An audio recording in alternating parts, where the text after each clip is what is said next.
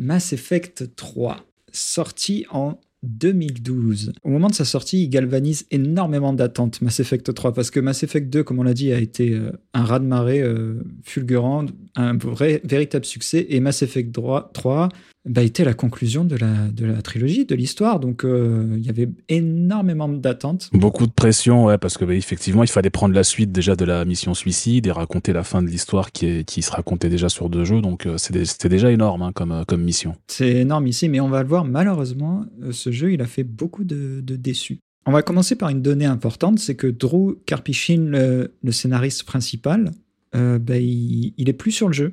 Il, euh, il, quitte la série Mass Effect, il va travailler sur un autre jeu, je sais plus. Sais plus lequel, tiens. Mais il quitte, euh, il quitte l'Europe. Il faut savoir que dans Mass Effect 2, déjà, son rôle avait diminué. Il était un peu moins impliqué. Enfin, il était impliqué, mais un petit peu moins que dans le premier. Et dans le 3, il est absent. Et ça nous expose un problème majeur dans le scénario de Mass Effect, qui est que l'histoire n'a jamais été pensée comme un tout. Et chaque jeu s'est vu écrire euh, les uns après les autres sans anticipation aucune, en fait. Ce qui explique peut-être que certains de nos choix à travers la saga, et notamment la fameuse mission suicide, ont pas tellement d'impact en fait sur le, sur le produit final, sur la fin du jeu et même sur le jeu en lui-même, sur Mass Effect 3. Bah c'est ça, c'est, c'était le, le, le, souci des jeux de l'époque en fait, qui, je sais pas si tu te rappelles, mais autour de la sortie de Mass Effect 3 et principalement après, on a eu plein de jeux qui voulaient te faire, euh, bah, faire des choix justement comme Mass Effect, qui allait, ce qui était censé influer l'histoire. Et dans la plupart de ces jeux, tu te rendais compte que quels que soient les choix que tu fasses, de toute manière, l'histoire elle est déjà écrite et elle va se dérouler quoi qu'il arrive. C'était le cas de, il y avait euh, The Walking Dead, le, le jeu par épisode, ah, qui était oui. plutôt cool hein, euh, ouais. en soi, où tu pouvais faire des choix aussi qui impliquaient la vie ou la mort de certains personnages, mais en réalité, une fois arrivé à la fin du jeu, tu te rendais compte que ça changeait pas grand-chose. Et il y a un autre jeu que j'avais adoré aussi comme ça, qui était Life is Strange, qui est sorti ah, quelques ouais. années après euh, Mass Effect 3 et qui pareil te faisait euh, te faisait faire des choix assez cornéliens dans le jeu mais à la fin les événements de la fin du jeu sont de toute manière tellement importants qui rendent insignifiants les choix que tu as fait avant et ça avait ça avait déçu beaucoup de monde et ça avait un peu commencé effectivement avec Mass Effect 3 ouais. Oui, ouais, ouais, carrément. Bah, après, c'est sûr que c'est, compliqué euh, à faire, mais le, le point négatif, je pense, de Mass Effect 3, c'est que la mission suicide n'a pas vraiment d'impact. Vu qu'on retrouve pas nos, nos, compagnons du 2, quasiment tous les compagnons sont nouveaux dans Mass Effect 3, à part mm. Garus et Tali, hein, les MVP, eux, ils sont toujours là. Mais les autres ne sont pas là, et c'est, vrai que c'est un peu déceptif. Mais euh, une question que je me pose et que je peux, je peux te poser, vu que tu, toi, tu me dis que tu l'as, as refait la, la série plusieurs fois, qu'est-ce qui se passe? Parce que je me suis posé la question, mais j'avais la flemme de refaire les jeux. Qu'est-ce qui se passe si tu te loupes dans la mission suicide et que ton Shepard meurt? Où ta Shepard d'ailleurs meurt. Euh, comment, qu'est-ce qui se passe au début de Mass Effect 3 Du coup, tu recommences une nouvelle timeline ou? Ouais, en fait, ils partent du principe que la fin canon est, euh, est le fait que Shepard ait survécu. Donc, tu ne peux pas récupérer une partie où Shepard est, est mort. D'accord. Oui, parce que ça, c'est un truc dont on n'a pas parlé, mais on pouvait importer les saves des, proches, oui. des précédents épisodes. Et si tu le faisais pas, alors anecdote euh, impromptue là-dessus, mais si tu le faisais pas, au début de chaque euh, Mass Effect à partir du 2, tu avais un questionnaire qui te présentait les choix justement des précédents jeux et qui te demande qu'est-ce que tu aurais répondu à ce moment-là.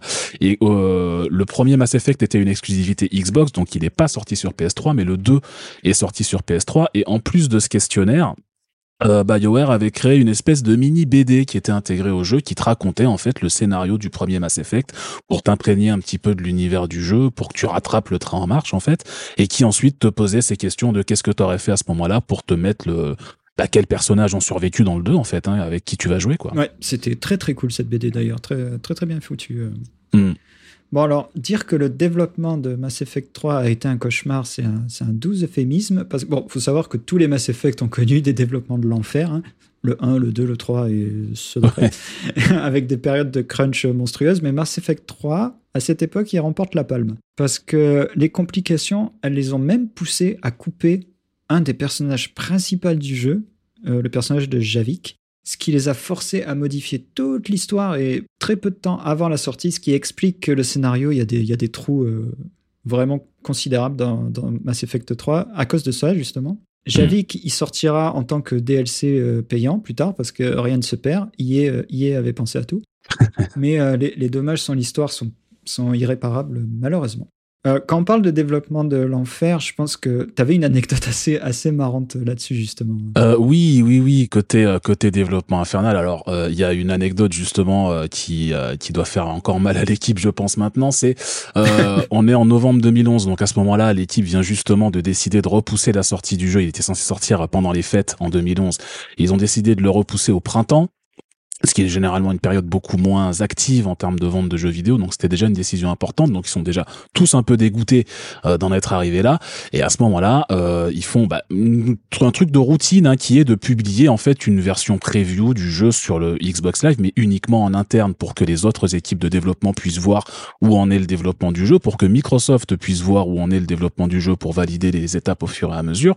Euh, sauf que euh, à ce moment-là, sur cette build-là en particulier, il y a quelqu'un chez BioWare qui appuie sur le mauvais bouton et euh, la preview se retrouve publique sur le Xbox Live. N'importe qui peut télécharger cette version de Mass Effect 3 qui a des textures qui sont pas terminées, voire absentes, qui a un gameplay qui est encore cassé.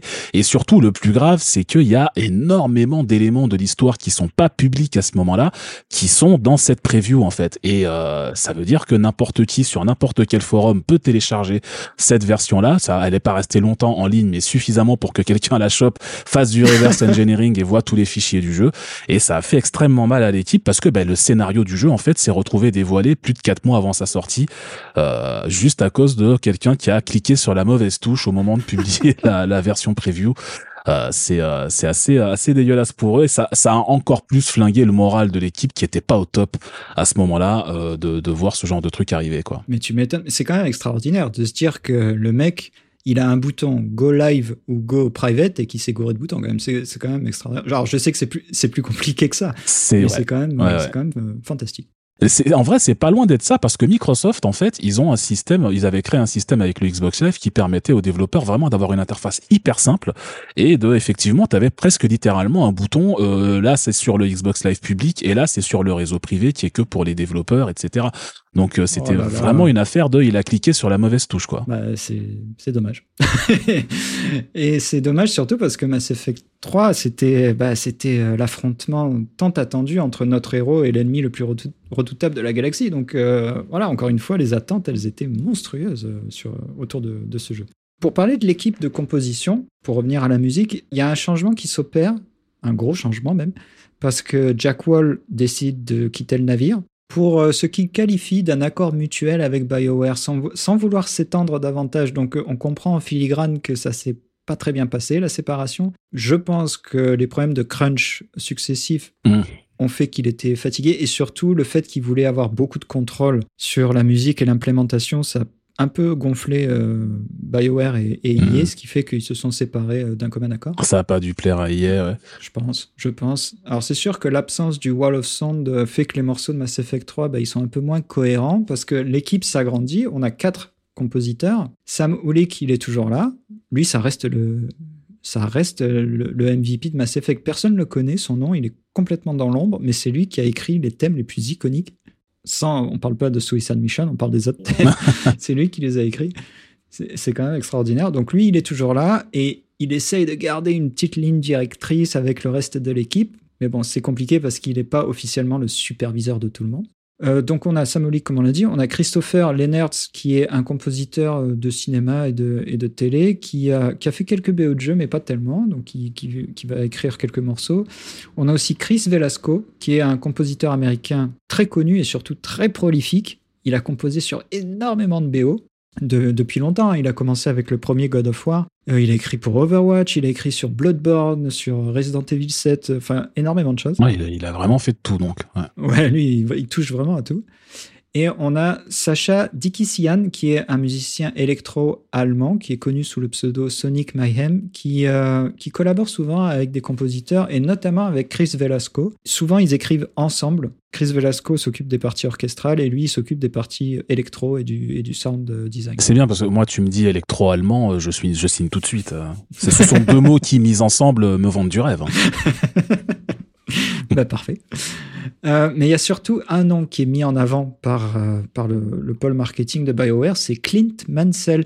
Clint Mansell, qui est un compositeur de films, très connu. Il est vraiment à, l'apogée de sa carrière parce que on a tous entendu la musique de Requiem for a Dream, par exemple, qui a été utilisée dans tous les trailers de, la planète. Oh putain, oui. on, a entendu on a entendu la musique de The Fountain. On enfin bref, c'est un compositeur vraiment qui a la cote. Et bah, BioWare nous annonce en grande pompe, en grande communication, que Clint Mansell est le nouveau compositeur de Mass Effect 3. Eh ben, eh ben, eh ben tu sais quoi, Nico? C'est pas vrai. C'est un gros, gros mensonge. Oh, ouais. Ils auraient menti Ils auraient menti parce que Clint Mansell, en fait, il a écrit un seul morceau pour Mass Effect 3. Et il l'a écrit pas du tout en concertation avec les autres euh, compositeurs, avec le reste de l'équipe. Il a vraiment écrit son petit morceau de, de commande il l'a envoyé à BioWare et puis voilà, et foutez-le dans le jeu. Moi, je vais faire autre chose. Et on a mis son nom en gros sur la pochette. Bravo. Exactement. Bon, alors le morceau, il reste assez fantastique. C'est le morceau qui s'appelle Living Earth qu'on va s'écouter euh, tout de suite. Le morceau qui accompagne l'introduction euh, du jeu. Encore une fois, c'est un morceau qui a forgé l'identité de Mass Effect 3 et c'est rigolo parce que parce qu'il l'a fait sans vraiment euh, sans se concerter avec le reste de l'équipe, donc c'est assez rigolo.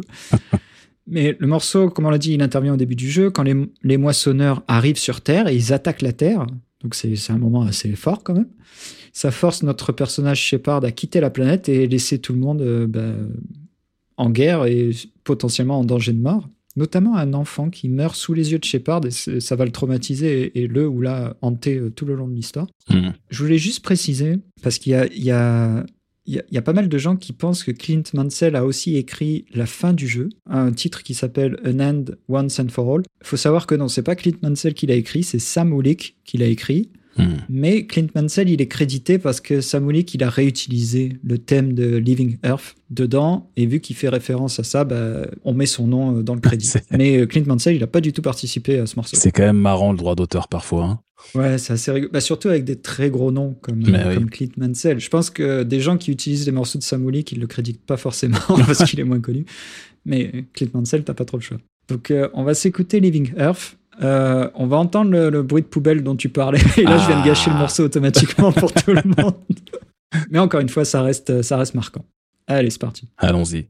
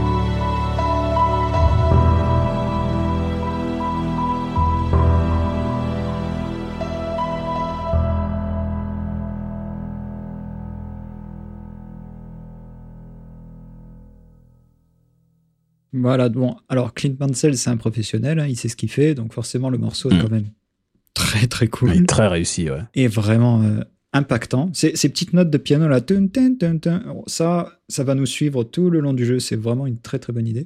Mm-hmm. Euh, par contre, comme on le disait, le style du morceau, il dénote clairement du reste euh, bah, du jeu et même de la, de la série euh, en tant que telle. Et la raison, elle est assez simple, c'est que Casey Hudson, sur cet épisode, il n'a pas vraiment donné d'indication claire sur ce qu'il voulait musicalement, curieusement. Autant sur le 1 et le 2, il était très clair sur ce qu'il voulait, autant sur le 3 et... Est-ce que est-ce que c'est pas parce qu'il avait plus de Jack Wall justement et qu'il s'est dit bah j'ai pas mon compositeur, du coup je peux pas. euh, Je sais pas, c'est une idée, hein, mais. euh, Ah, c'est peut-être ça, ouais. Peut-être que. Peut-être qu'il était occupé euh, à faire autre chose.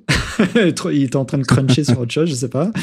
Peut-être que aussi euh, sa vision, elle s'étiole un peu. Il a un peu du mal à savoir exactement ce qu'il veut parce que le, le développement est tellement. euh, c'est tellement le chaos qu'il a un peu du mal à, à voir où est-ce qu'ils vont. Toujours est-il que c'est Sam Olik qui donne le ton et qui décide de revenir aux sources des sonorités un peu plus 70-80. Mais évidemment, comme on l'a dit, il peut pas contrôler les autres compositeurs. Officiellement, c'est pas le superviseur. Donc euh, Clint Mansell déjà, il a même pas le droit de lui parler et il peut même pas euh, donner des. Il peut discuter avec les autres compositeurs, mais il peut pas les forcer à faire quoi que ce soit.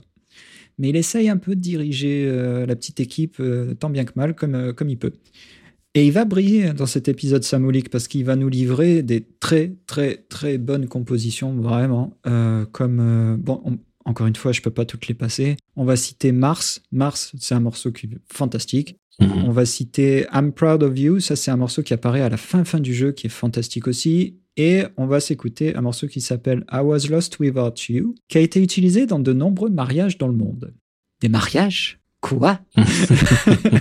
Ben oui, parce que c'est le morceau qui accompagne les romances. Ce qui est un point que j'avais intentionnellement éludé depuis le début, hein, mais Mass Effect, ça reste un jeu pionnier. Alors, les romances dans le jeu vidéo, ça a toujours existé, notamment dans les anciens jeux BioWare, mais Mass Effect, il pousse l'interaction beaucoup plus loin avec le système de dialogue cinématique dont on parlait, qui permet d'avoir des relations bah, un peu plus crédibles euh, avec les membres de l'équipage. Et c'est un des points vraiment importants de la saga. Il y a énormément de jeux qui, euh, de jeux, pardon, énormément de joueurs qui ont retenu Mass Effect pour pour ces romances euh, justement. Ouais, bah, le, le fait que tu puisses euh, faire tes choix parmi les dialogues euh, pour savoir déjà qui tu romances ou pas, parce qu'en général, jusque-là, la plupart des jeux t'imposaient un petit peu les romances. Genre Final Fantasy, t'as systématiquement une romance, mais tu sais Ouais. déjà quasiment dès le début du jeu qui vont être les persos qui vont se mettre ensemble, alors que là, c'est toi qui décides vraiment. Ouais. Euh, et t'as, t'as, t'as toute liberté là-dessus. Ouais. Même de romancer des aliens, ce qui est ce qui est ce qui est génial parce que Oui. tu peux romancer euh, Garus, euh, Feint, Tali, Lyra, enfin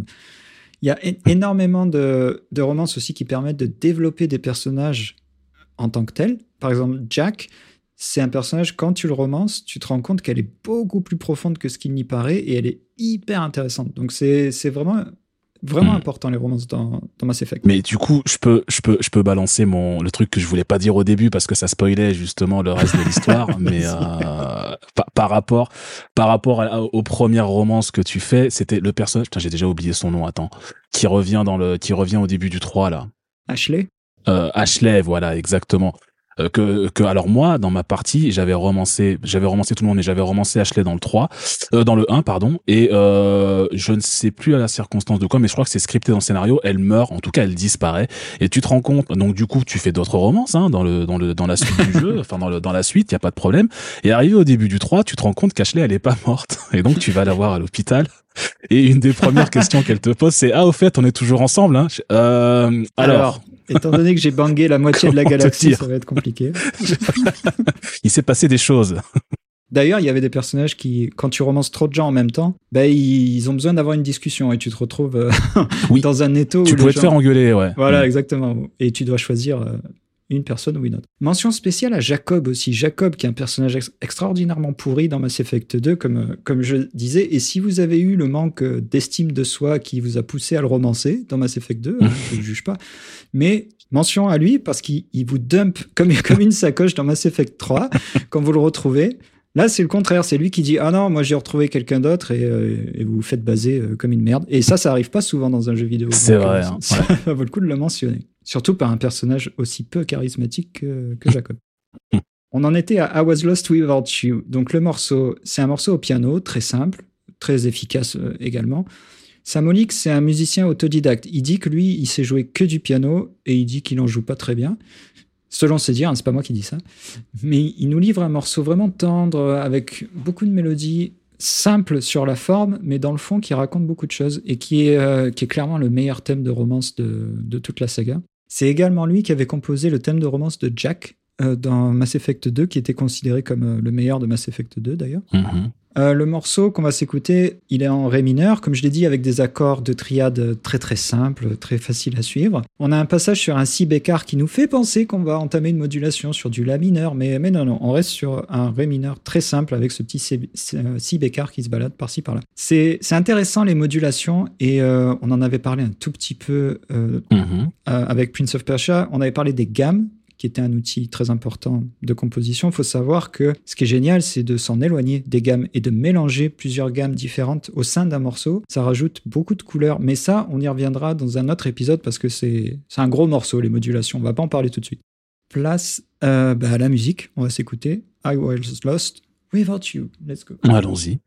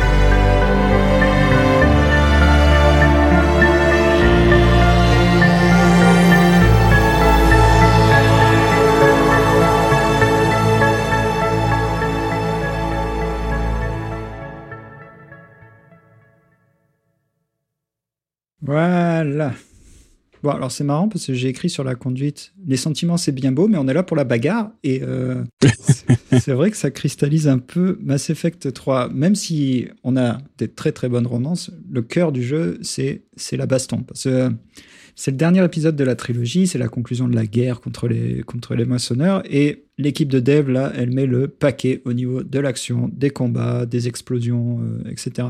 Hmm. Le système de compétences, il est encore plus simplifié, comme quoi c'était possible. Mais les possibilités lors des combats, elles sont un peu plus grandes parce qu'on a des pouvoirs maintenant qui peuvent s'additionner et fusionner quand on les lance en même temps par plusieurs personnages.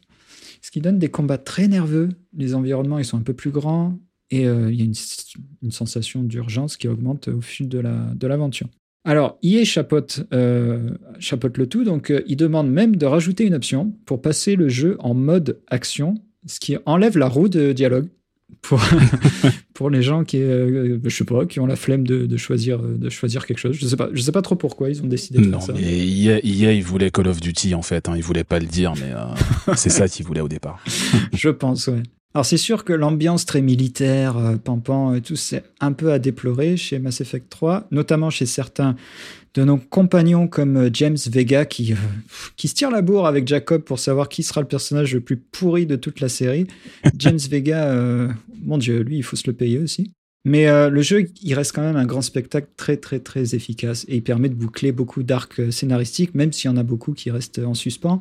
On a quand même, on peut régler la fin du conflit entre les Cariens et les Guettes. Mm. On peut régler le génophage. Enfin, des, trucs très très gros dans la série. Euh, on a quand même les conclusions dans, dans cet épisode-là. Mais ce sont souvent des, des, résolutions de conflits qui se soldent euh, par la, généralement par la mort d'un des, d'un des personnages importants de l'histoire aussi. Faut le préciser parce que on parlait des choix cornéliens que le jeu te force à faire. Il y en a un paquet dans Mass Effect 3 où, euh, oh tu, tu, tu, bloques devant ton écran en disant mais qu'est-ce que je fais Ouais, ouais. Oui, oui, tu dois souvent choisir entre mm. euh, qui va mourir. Oui, oui mm. c'est très, très dur. Ouais. Euh, qui va mourir, c'est un peu le, maître mot entre les développeurs apparemment, parce qu'il y avait une espèce de rivalité dont je n'étais pas au courant. Euh, oui, c'est ça. En fait, euh, bah, comme tu le disais, EA euh, a beaucoup poussé pour en faire de plus en plus un jeu de guerre où les armes sont importantes, où les gunfights vont revenir souvent, etc. Et ça, ça avait créé une sorte de rivalité effectivement chez les développeurs parce que il y a deux designers en particulier qui se sont tirés la bourre.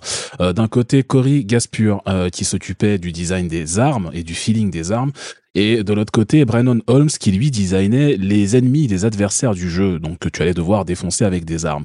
Euh, le, le, petit jeu en fait c'était que Corey Gasper qui faisait les armes créait des armes à chaque fois de plus en plus puissantes, de plus en plus dévastatrices et en face euh, Brennan Holmes, eh ben son boulot, c'était de faire des ennemis qui allaient pas se faire balayer au moindre coup de flingue parce qu'il fallait qu'ils résistent un peu, qu'ils aient suffisamment de vie et qu'ils aient des contres euh, à tes attaques euh, pour les armes.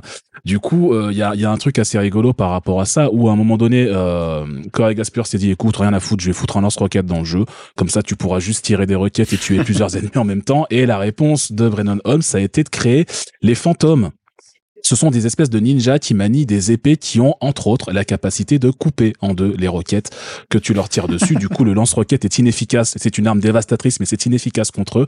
Euh, et euh, c'est un peu ce qui a créé le, le, certaines spécificités des gunfights minerais de Mass Effect 3, parce que du coup, tu as des ennemis que tu ne peux tuer qu'avec certains types d'armes. Et il faut le mhm. savoir, et c'est un petit peu ce genre de compétition qui a donné ce genre de, de, de spécificité au gameplay.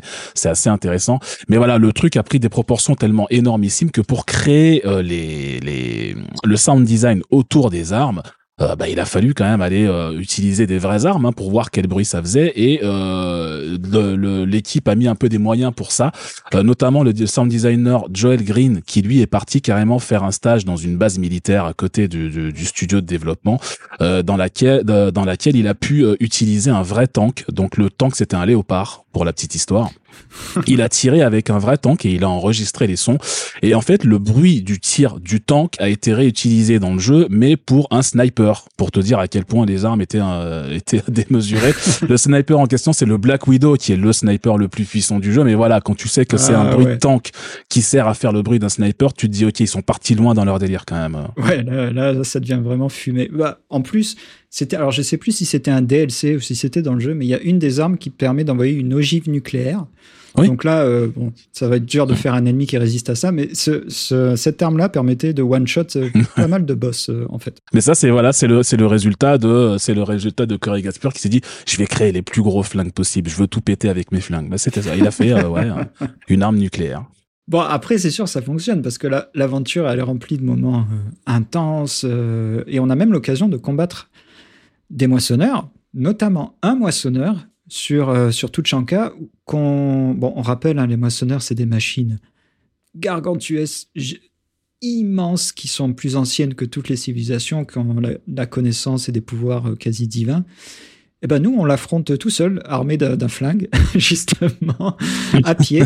Bon, c'est un flingue satellite hein, qui permet d'envoyer un rayon satellite, donc c'est quand même assez puissant, mais euh, ça nous donne un, combat assez dantesque. et ça donne l'occasion à notre cher Sacha Dikisian, qui j'avais dit que c'était un musicien électro-allemand, mais là, euh, là, il lâche la, machine épique et il se permet de nous composer un morceau tout seul, sans Chris Velasco, vraiment, euh, ben ouais, épique, on va dire, qui est quelque chose que la série, en fait, elle avait jamais fait. Quand tu réécoutes la BO de Mass Effect 1 et 2, même les moments euh, d'intense bataille, grandiose et tout, ils avaient toujours été abordés sous un angle assez subtil, majestueux, contemplatif, et jamais par le prisme du gros épique. Euh, bah, Sacha, du coup, il se dit bah, c'est le moment de le faire. Il le fait. Ça nous donne un morceau qui est assez intéressant quand même. Et un moment de jeu qui est assez mémorable euh, également. Donc, euh, je te propose qu'on s'écoute ça. Allez, c'est parti.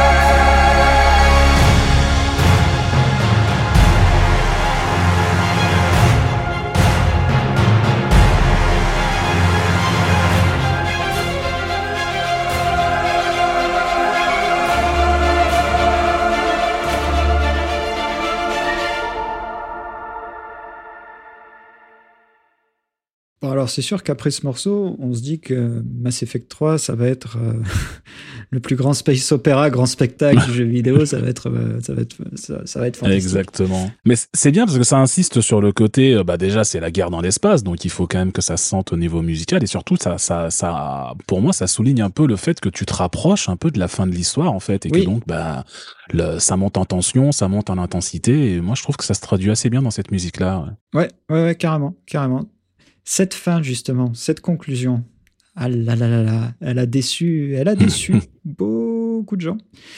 Bon, au-delà du fait que l'histoire, elle prend un virage vraiment inattendu dans les toutes dernières minutes euh, du jeu, un twist euh, final que moi, personnellement, je trouve intéressant, mais le problème, c'est qu'il a été mal euh, annoncé et mal, pas très très bien écrit par l'équipe. Le vrai problème qui a divisé tout le monde, ça vient des, des trois couleurs. Alors, je sais pas si tu te souviens de ça. Euh, alors personnellement, moi je suis je suis pas allé jusqu'à la fin du jeu. En fait, plus j'avançais dans le jeu et euh, moins j'avais envie de voir la fin parce que je voyais les développements, ça me plaisait pas forcément.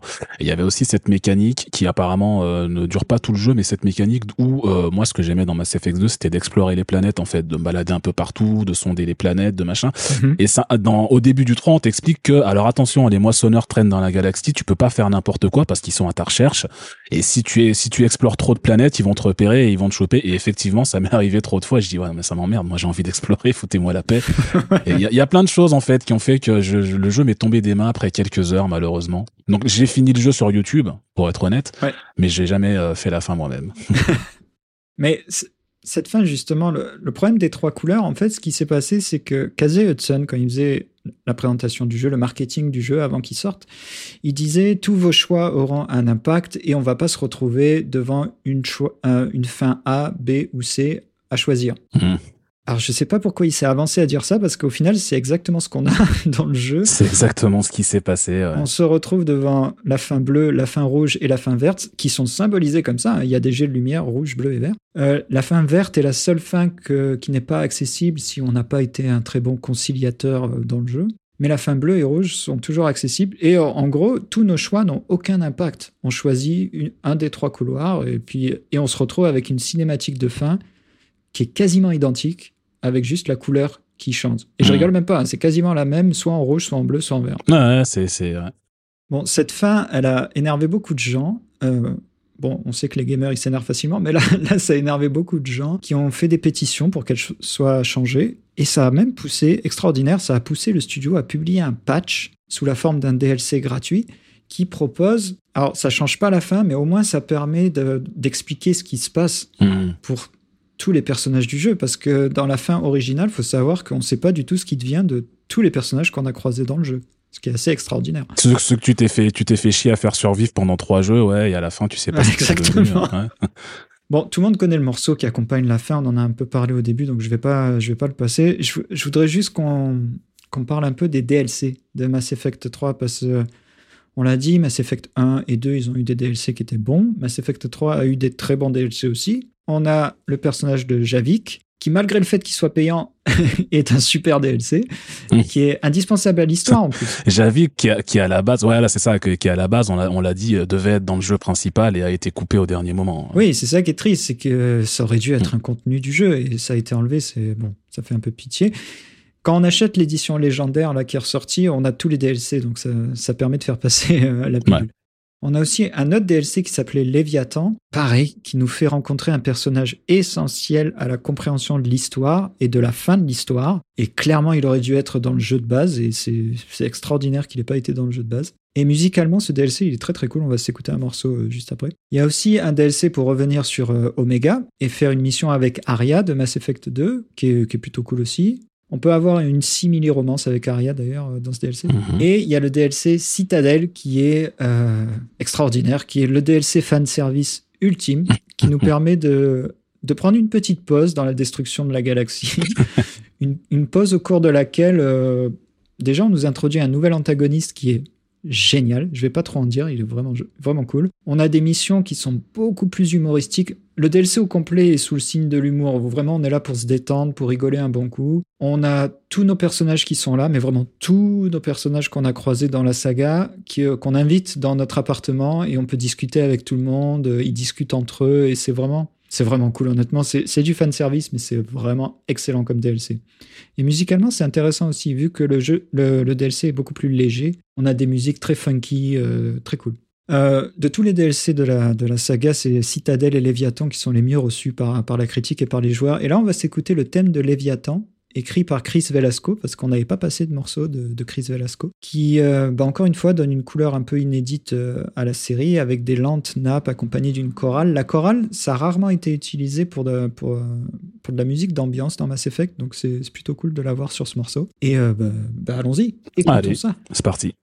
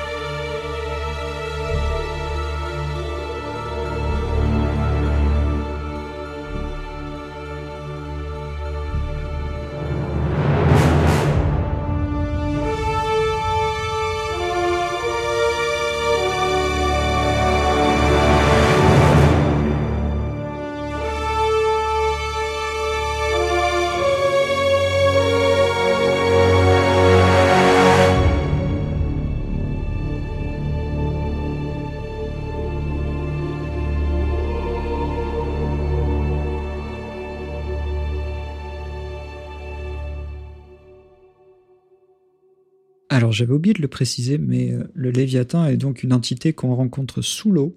Ça explique un mhm. peu le sound design qu'on a au, début, euh, au début du morceau. DLC que j'imagine que tu n'as pas fait, mais qui est vraiment cool. Non, du coup, non.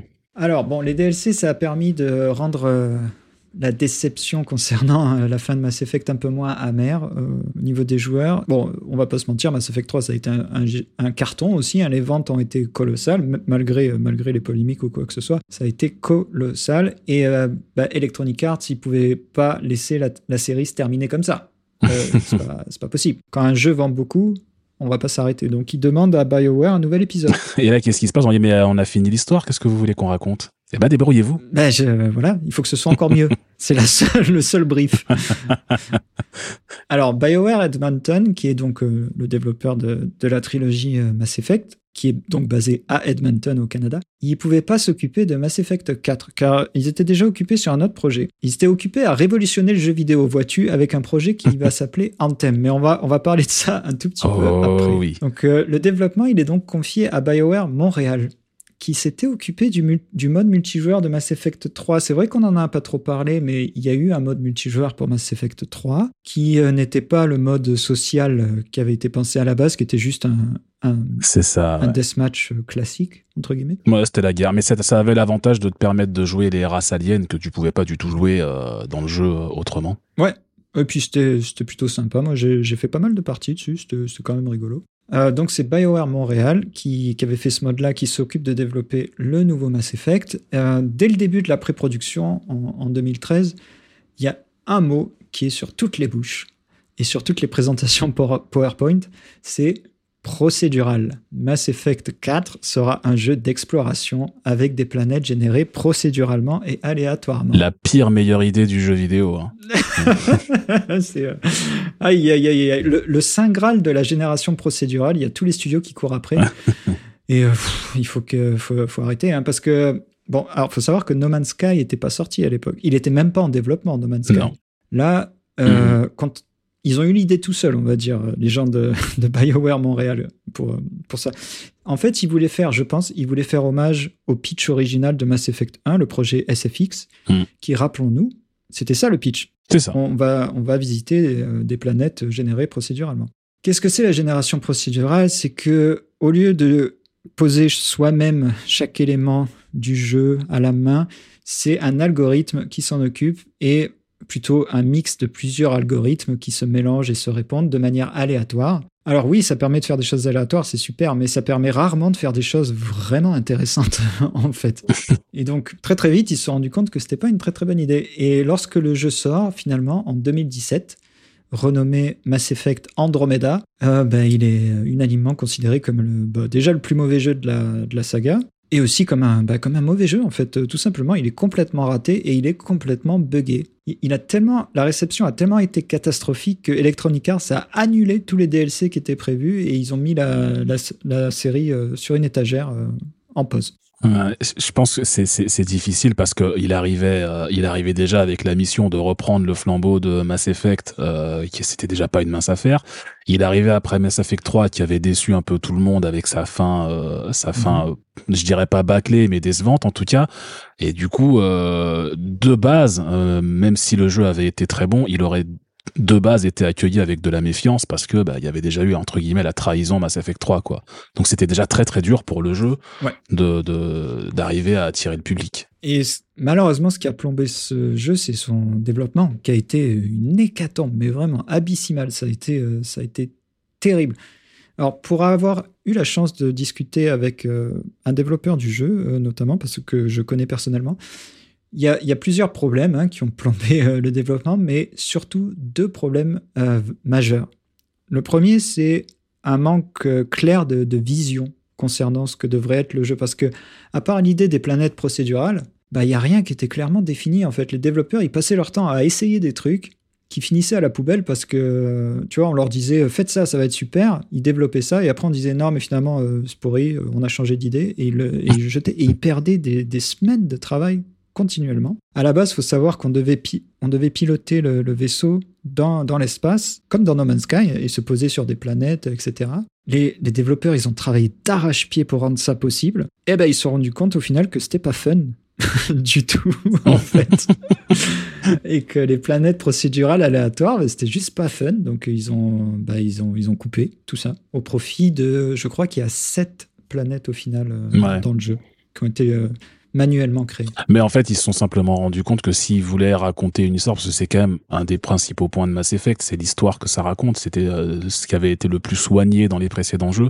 Si tu veux raconter une histoire euh, intéressante et convaincante, tu peux pas le faire avec des planètes générées procéduralement. Il faut que tu craftes ton environnement, il faut que tu... Ouais. Bah ouais, ouais.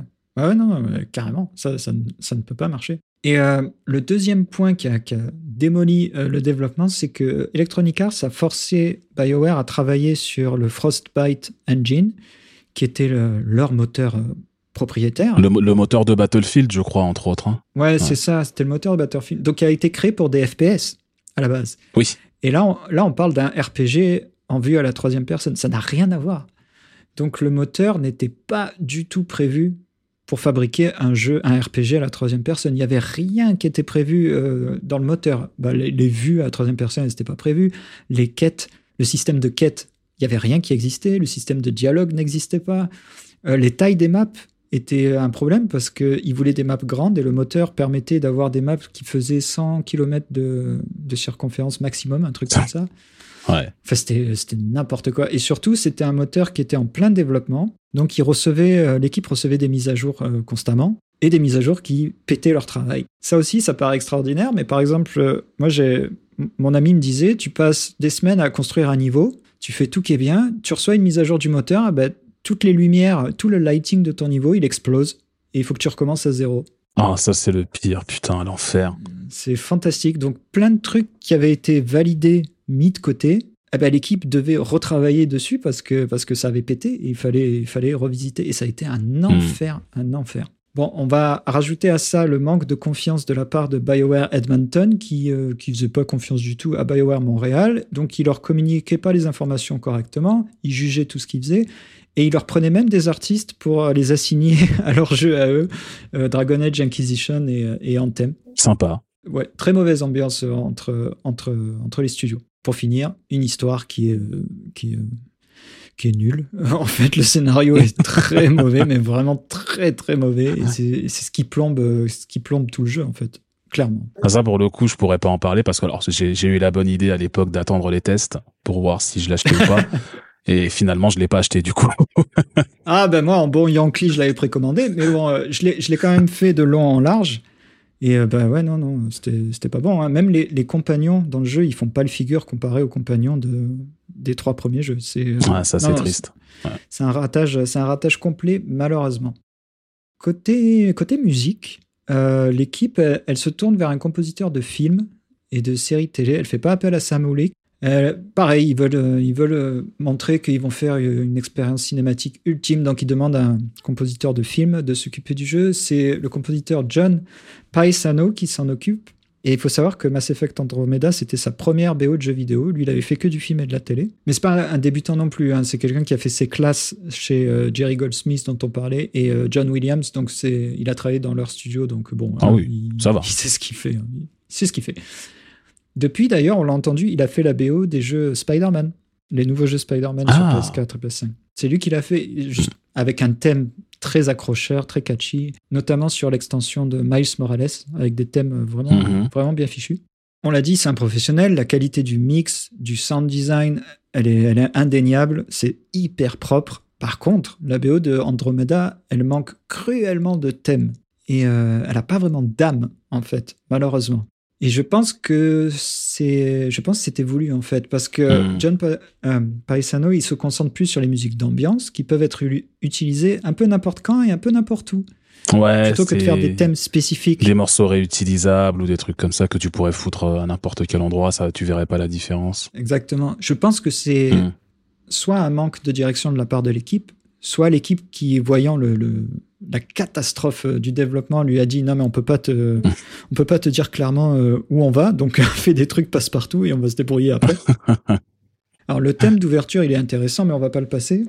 Vous pourrez l'écouter de votre côté. Euh, je trouve que un des meilleurs morceaux, c'est triste, mais un des meilleurs morceaux de la BO, c'est quand John Paisano fait référence directement au thème de Sam Hulick pour euh, la carte euh, spatiale, la carte galactique. Il reprend le style de Uncharted World et reprend même euh, quelques notes par-ci par-là.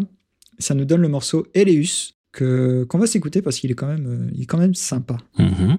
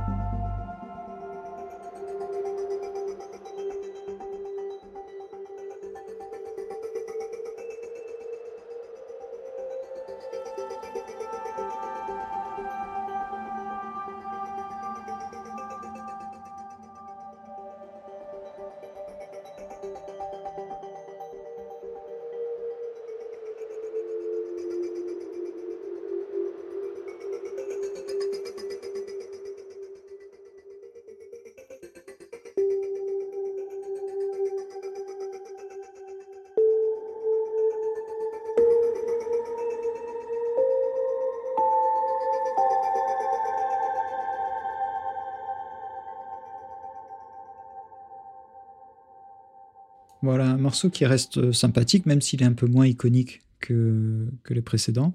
Hmm. Qui reste quand même, euh, qui reste agréable quand on se balade. Ouais, disons que ça, ça, ça s'écoute, ça s'écoute, mais effectivement, ça, je, moi, si j'écoute ça en essayant de m'imaginer ce que ça représente, il n'y a pas grand chose qui vient, en fait, effectivement. Non, c'est, c'est... Et puis, c'est un peu le problème de toute la BO. Là, alors, même si Andromeda, il, il échoue euh, à tous les niveaux, c'est un peu méchant de dire ça, mais il échoue à tous les niveaux comparativement à ses prédécesseurs. Au niveau des combats, quand même, il se débrouille très très bien parce que les combats sont très dynamiques, ils sont plutôt bien fichus. Ils ont fait le choix d'ajouter un mini jetpack à notre personnage, ce qui fait qu'on peut faire des dashs euh, en avant ou des dashs en l'air, etc. Et ça rend le tout vraiment dynamique et assez frénétique, plus euh, l'arbre de compétences qui, qui est un peu plus étoffé que dans Mass Effect 3. Donc ça, ça fonctionne quand même. Les, combats fonctionnent. Il y a de l'adrénaline, c'est une expérience plaisante. Par contre, les musiques de combat, les mélodies sont quasi absentes parce que, comme on l'a dit, il faut que ça puisse être utilisé n'importe où, n'importe quand. Si tu as des mélodies trop reconnaissables, bah, tu peux pas vraiment le faire. Donc euh,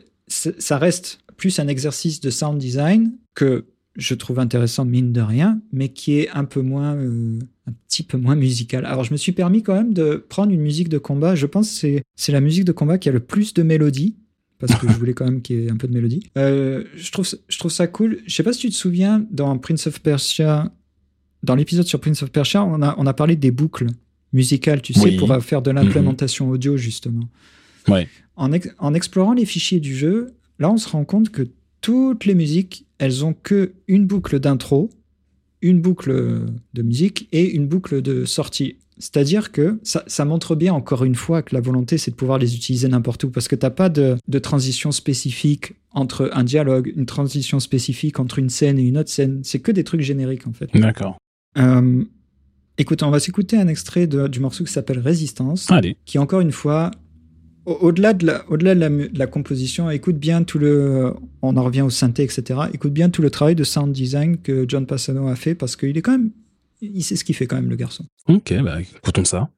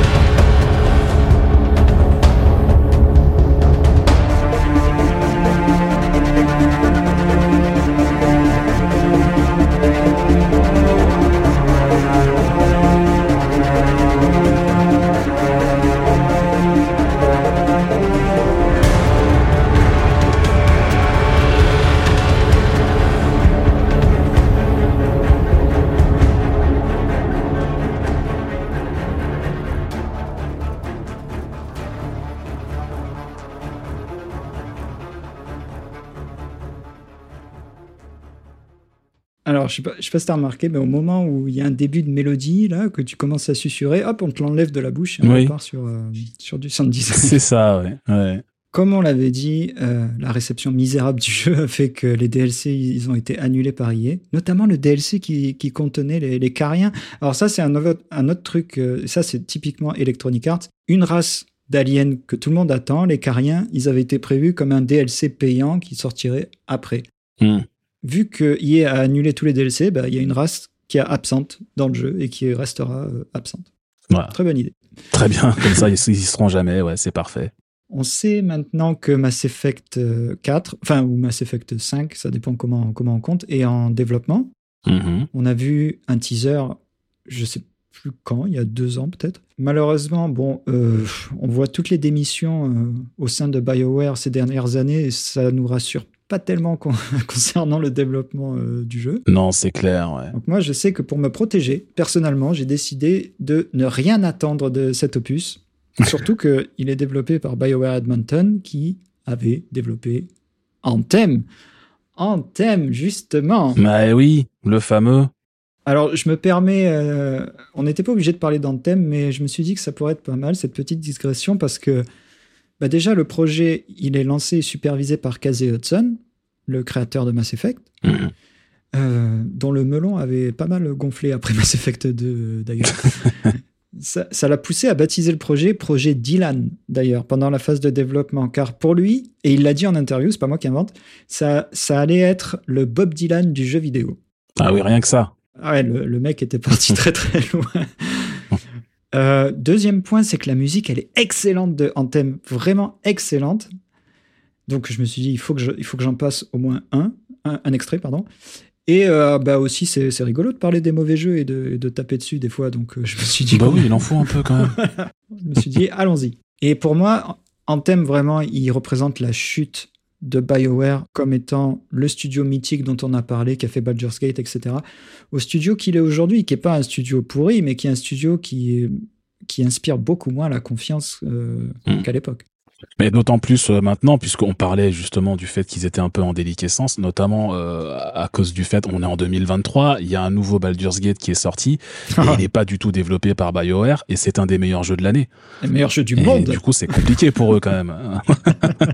Non, mais c'est clair, c'est clair, ça va être dur pour eux parce que entre et en plus entre Andromeda et Anthem là, le duel est serré pour savoir qui sera le développement le plus le plus misérable de tous les temps. Je pense que c'est Anthem qui gagne au final, de pas beaucoup, mais je pense qu'il gagne. Mhm. Pour un, un- pour moi, hein, c'est un événement très simple qui cristallise ça. C'est le 3 2017. Je pense que tu t'en souviens, on s'en souvient tous. Le jeu, le jeu a été présenté pour la première fois Ouais. dans une séquence de gameplay qui, bah, qui a mis des étoiles dans les yeux euh, à beaucoup de gens, hein, où on voyait ce, ce- cet exosquelette type Iron Man qui volait au-dessus d'un environnement luxuriant, des combats haletants, etc. Il faut savoir que cette présentation, c'était juste une vertical slice C'est ça. et que le jeu, il n'existait pas, en fait. Chose encore, plus- chose encore plus intéressante, il y a beaucoup de développeurs chez BioWare qui ont découvert le, le jeu, entre guillemets, les gros guillemets autour de jeu, le jeu sur lequel ils travaillaient depuis des mois pendant cette présentation de l'E3. Même eux, ils savaient même pas sur quoi ils travaillaient. C'est euh, c'est quand même extraordinaire. C'est assez balèze, hein. euh, ouais.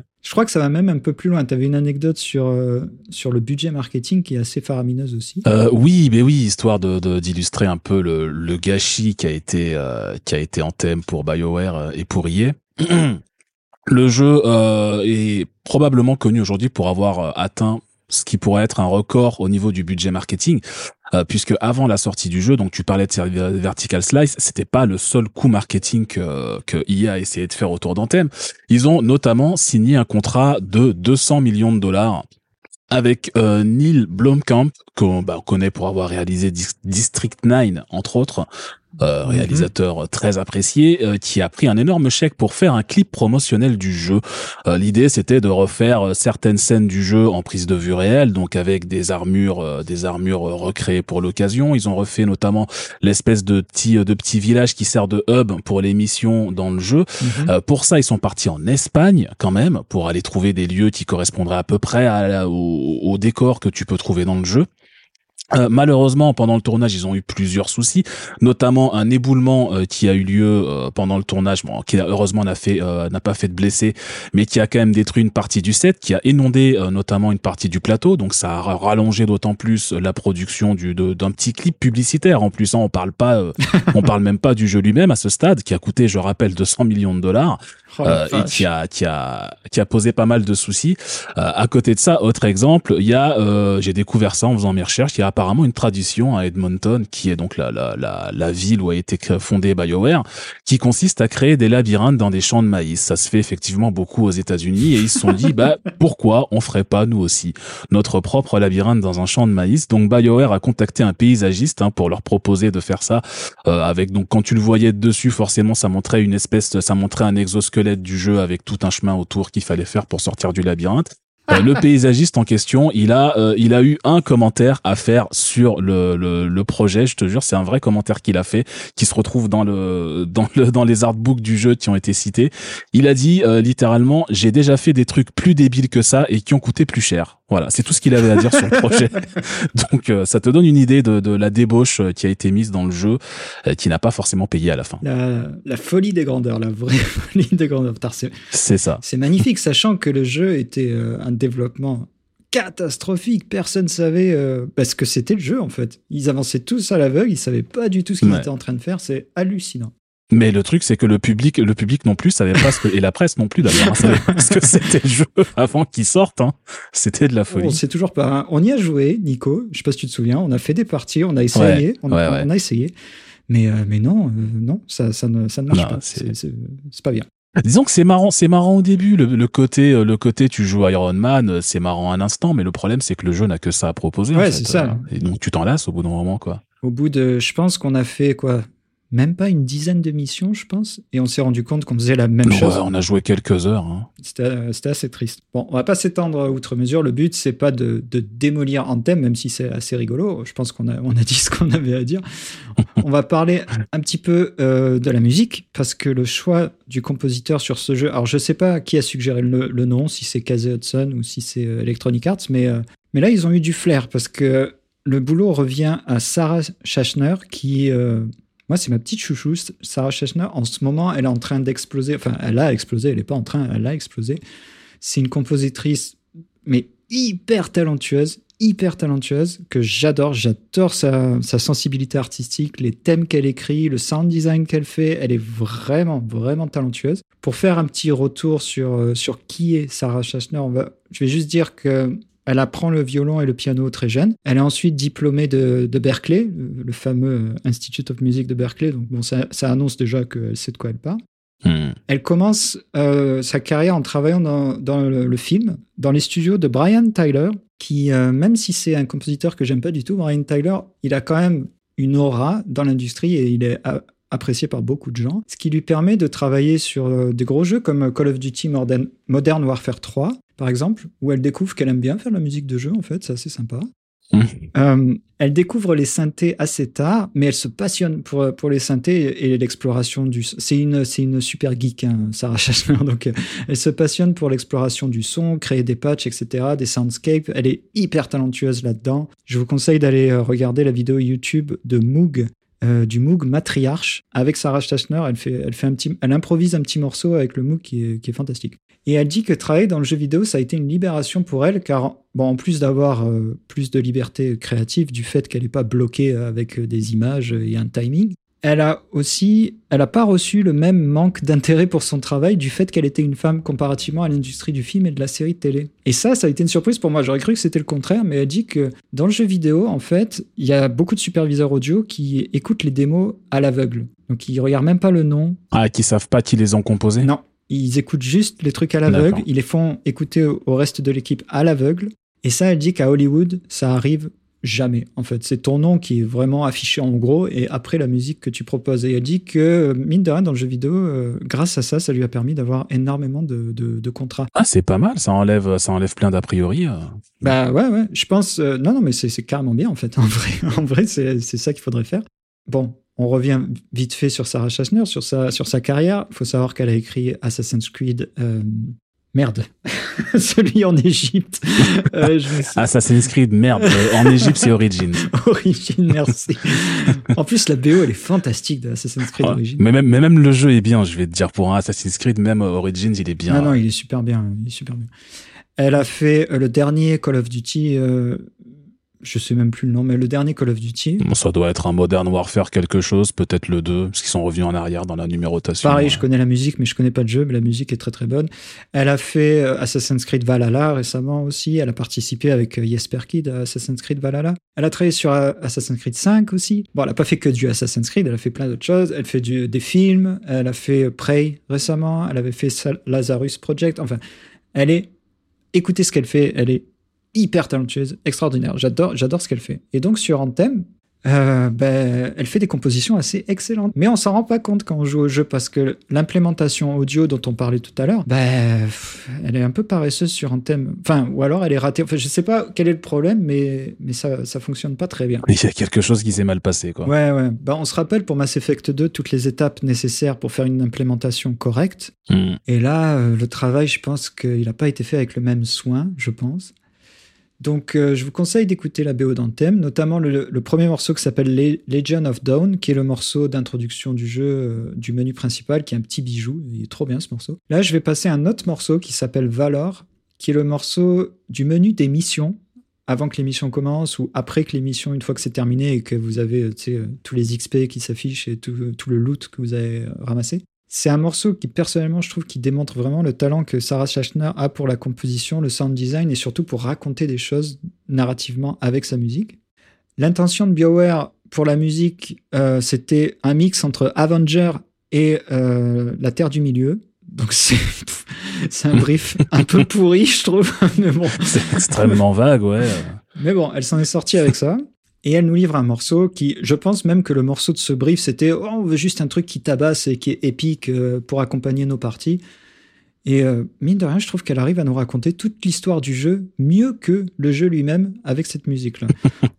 on, va voir que le morceau, il commence par le son de l'anthème de la création, qui est un son qu'elle a créé elle-même. Ça commence avec ça pour nous le remettre en tête. Ensuite, on a le thème des, des javelins, qui sont les exosquelettes donc là qui est un thème très grandiose. On a ensuite ce thème qui évolue pour nous présenter la ville qu'ils doivent protéger. Mhm. Ensuite, on a un passage avec des percussions tribales en plein milieu qui nous raconte le passé et donc l'origine de toute, de toute cette histoire. Et enfin, on revient au thème principal des javelins pour englober un peu tout ce dont on a parlé. Enfin, grande composition, grande BO. Euh, on va se lancer ça et, et c'est parti. Allez.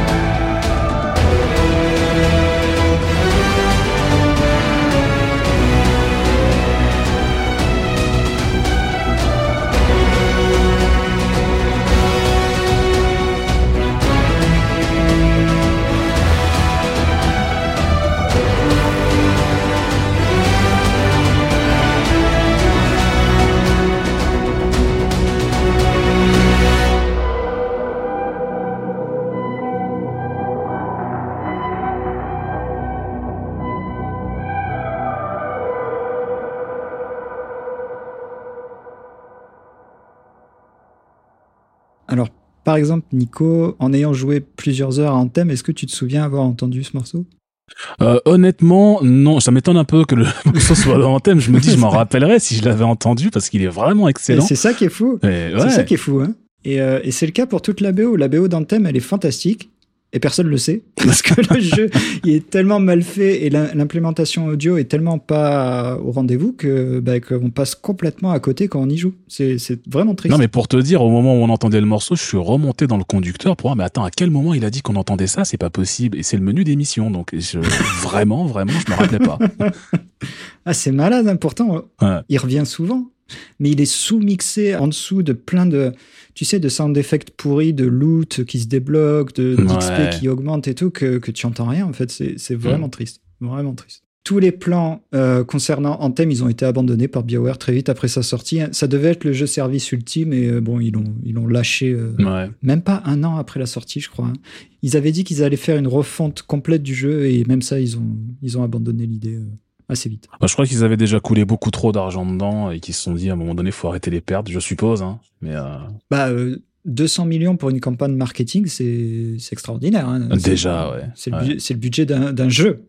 ouais, c'est ça. On parle juste de la campagne marketing et c'était 200 millions pour un clip vidéo. Donc oui. C'est extraordinaire.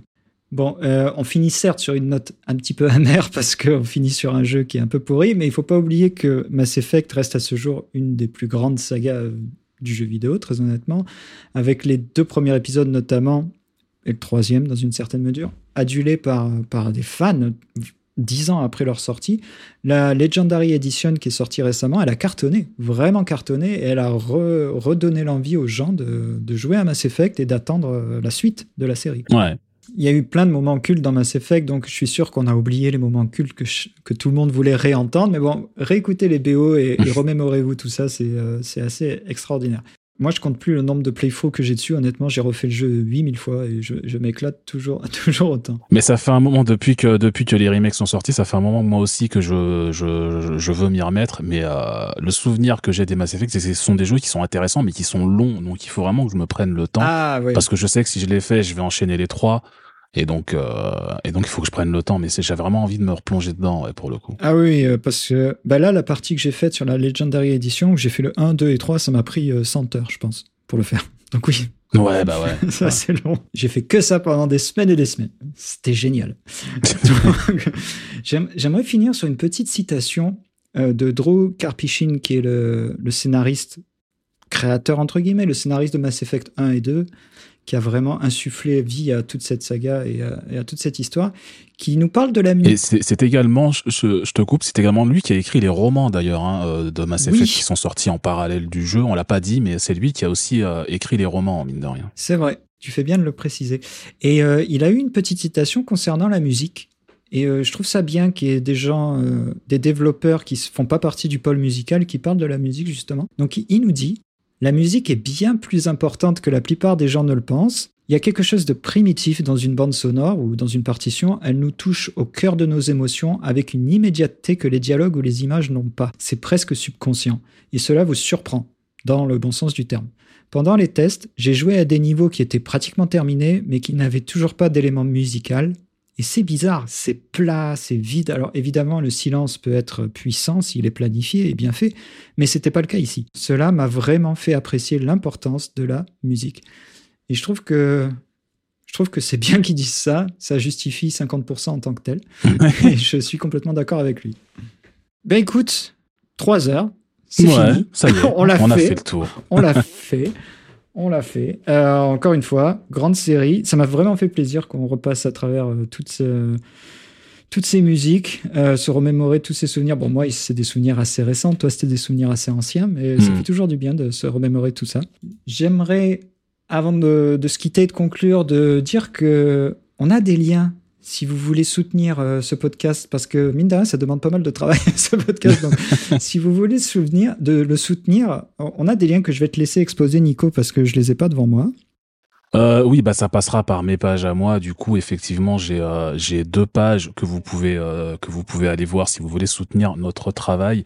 Il y a mon Patreon qui est bah, à l'adresse patreon.com/nico underscore oni où vous pourrez vous abonner. Alors Sachez que à côté du podcast, je fais plein d'autres choses, notamment du stream. Ça finance à la base ça, mais ça finance toutes mes activités finalement. Donc, euh, vous pouvez passer par ça. C'est un, abonnement fixe, donc ça, c'est à votre discrétion. Si vous voulez plutôt choisir le montant que vous donnez, euh, il y a une page Kofi également, donc ko-fi.com slash nico underscore oni, où là aussi vous pourrez choisir euh, de soutenir l'émission si jamais ça vous plaît. Voilà. Exactement. Et, euh, et, vous en faites pas, Nico me paiera mon énorme chèque en fin de mois une fois. Oui. voilà. ok. Bah écoute, euh, c'était super. Moi, ça m'a vraiment fait plaisir de parler de Mass Effect. Je suis vraiment content. Mais carrément. Et euh, encore une fois, le prochain épisode sera dantesque. Alors, on va pas ouais. teaser trop parce que ce serait dommage, mais on va... j'ai juste envie de dire que le prochain épisode sera la première fois qu'on va parler d'une série japonaise. Ah mais oui. Donc euh, bah, je te dis euh, au mois prochain. Mais oui, avec grand plaisir. Avec grand plaisir. D'ici là, je vais, euh, je vais essayer de me refaire les Mass Effect. On verra si j'y arrive en un mois. Oula, ouais, je te souhaite du courage et du fun en même temps parce que oui. c'est que du fun. Mais oui. Allez, à plus. À bientôt.